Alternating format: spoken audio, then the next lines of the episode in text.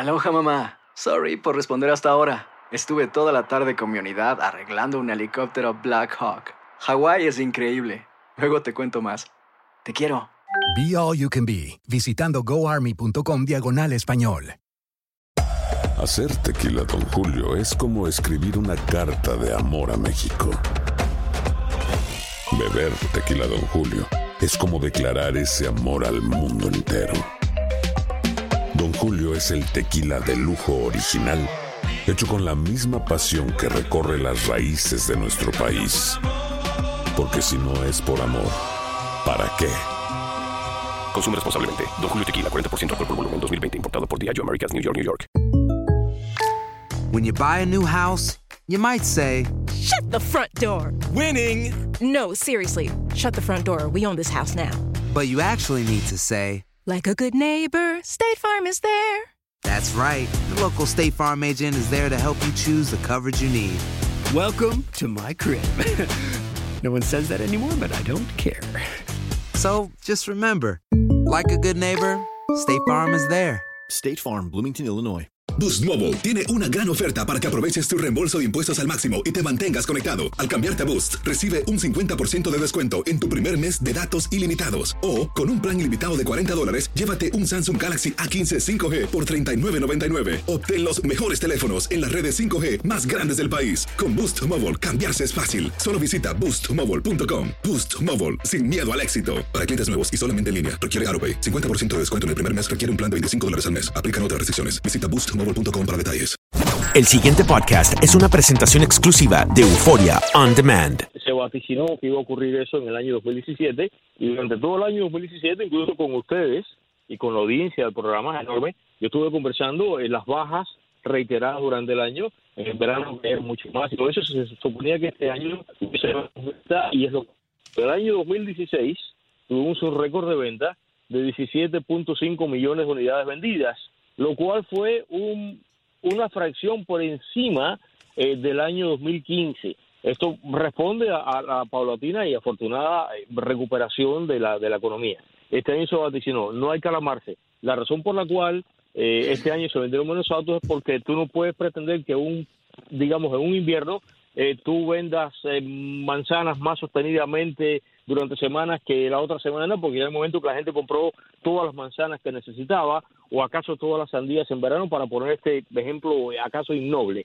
Es lo que pasa. Tú no puedes pretender vender automóviles todo el tiempo arriba, arriba, arriba, pero de ninguna manera. El, el mercado se satura. De todas maneras, los números que yo tengo acá, yo no tengo todavía los números de diciembre. Los números que yo tengo son los números de noviembre.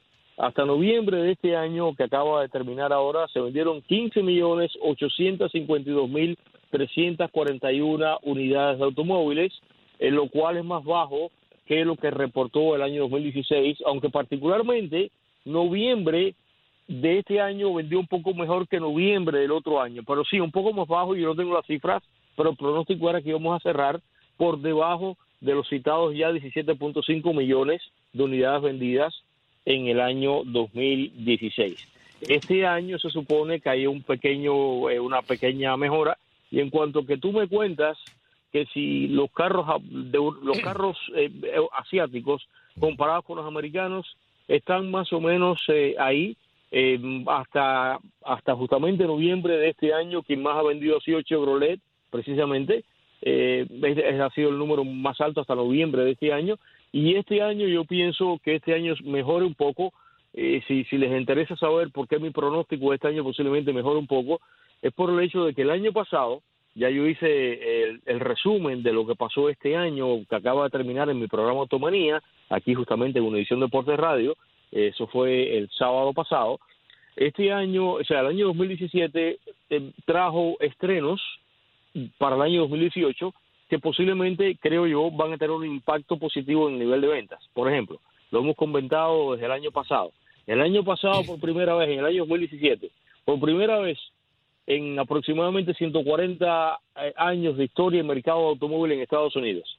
A pesar de la fiebre epidémica, de la predilección de los eh, automovilistas americanos por los SUV que comenzó esa epidemia, comenzó en los 90, ha venido remontando, remontando, hasta el año 2016 todavía, a pesar de eso, el tipo de coche mejor vendido, el que prefiere el automovilista americano en Estados Unidos, es el sedán, son los sedanes. El año pasado, este que acaba de terminar, récord, un hito eh, histórico. Por primera vez, los SUVs o crossovers, o los SUVs y crossovers, vendieron mejor que los sedanes. Entonces las compañías han puesto, como se dice popularmente, las baterías.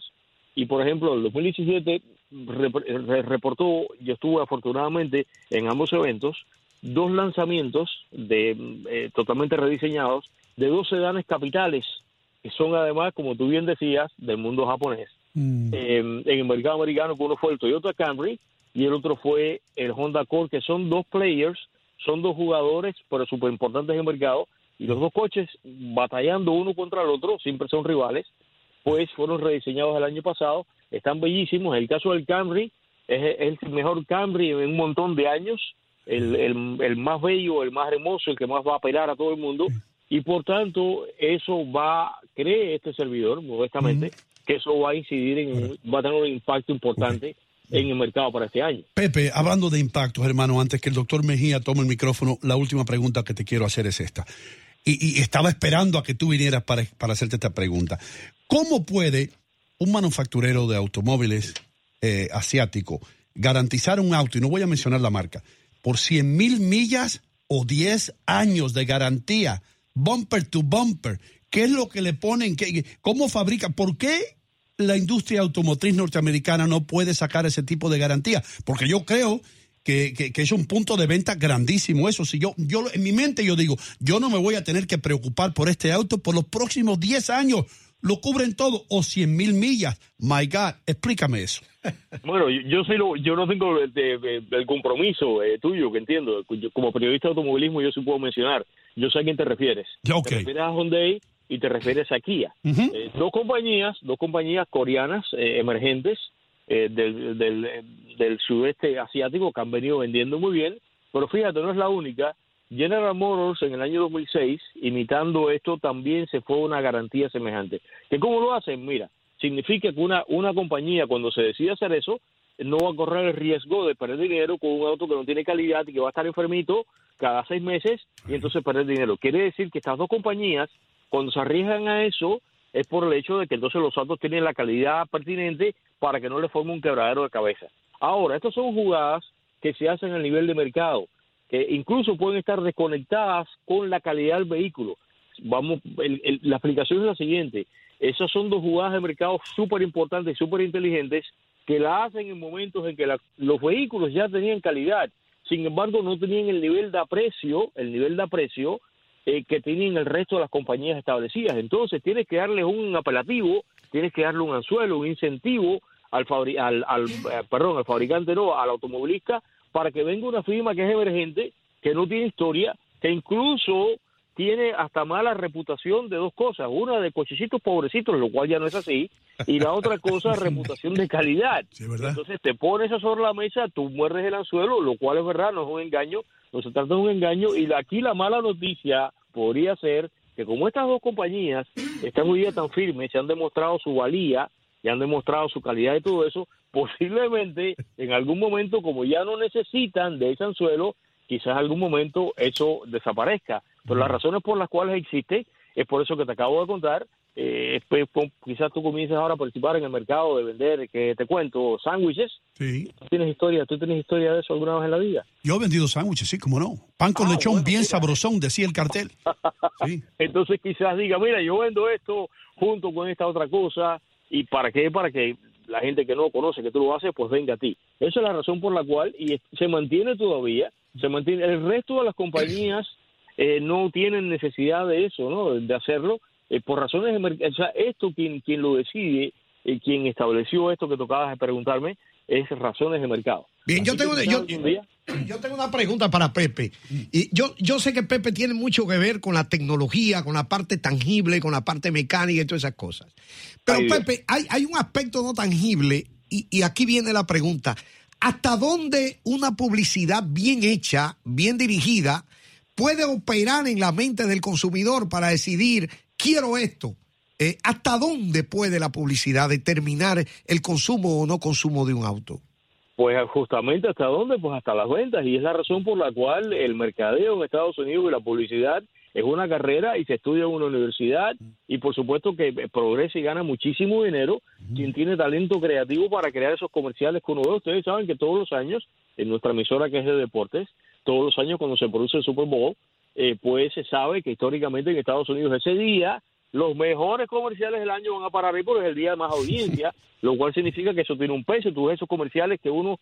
Eh, ¿Quién no se acuerda de aquel comercial? Yo sí lo puedo hacer. El de la Budweiser, de las tres, los tres caballos en la charca y los caballos y todo aquello. Y todo el mundo se acuerda de eso y lo que hace. Sí, claro que tiene un tremendo peso y una mala publicidad.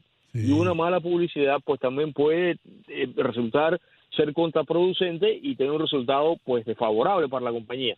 Pero lo que más hace que las personas acudan, y eso sería tema de conversación para otro día que tengamos más tiempo, lo que más hace a que el consumidor compre automóviles es lo que se llama styling, o sea, es el diseño. Y eso lo inventó un señor que era un genio, que un día conversaremos él, que se llama Harry Yale. Ese señor murió ya en el año 69 ese señor fue el que inventó el concepto de obsolescencia artificial, mm. o sea, el de que tú te sientas impelido a comprar un carro por como el carro luce. ¿Cuál fue el concepto? Eh, eh, ¿Cómo se llama el concepto? Pero obsolescencia. Antes, que me dé un, antes que me dé un derrame. Pero, pero, pero no lo hagas que lo diga otra vez, hermano. Eso no lo dice una vez nada más. Obsolescencia.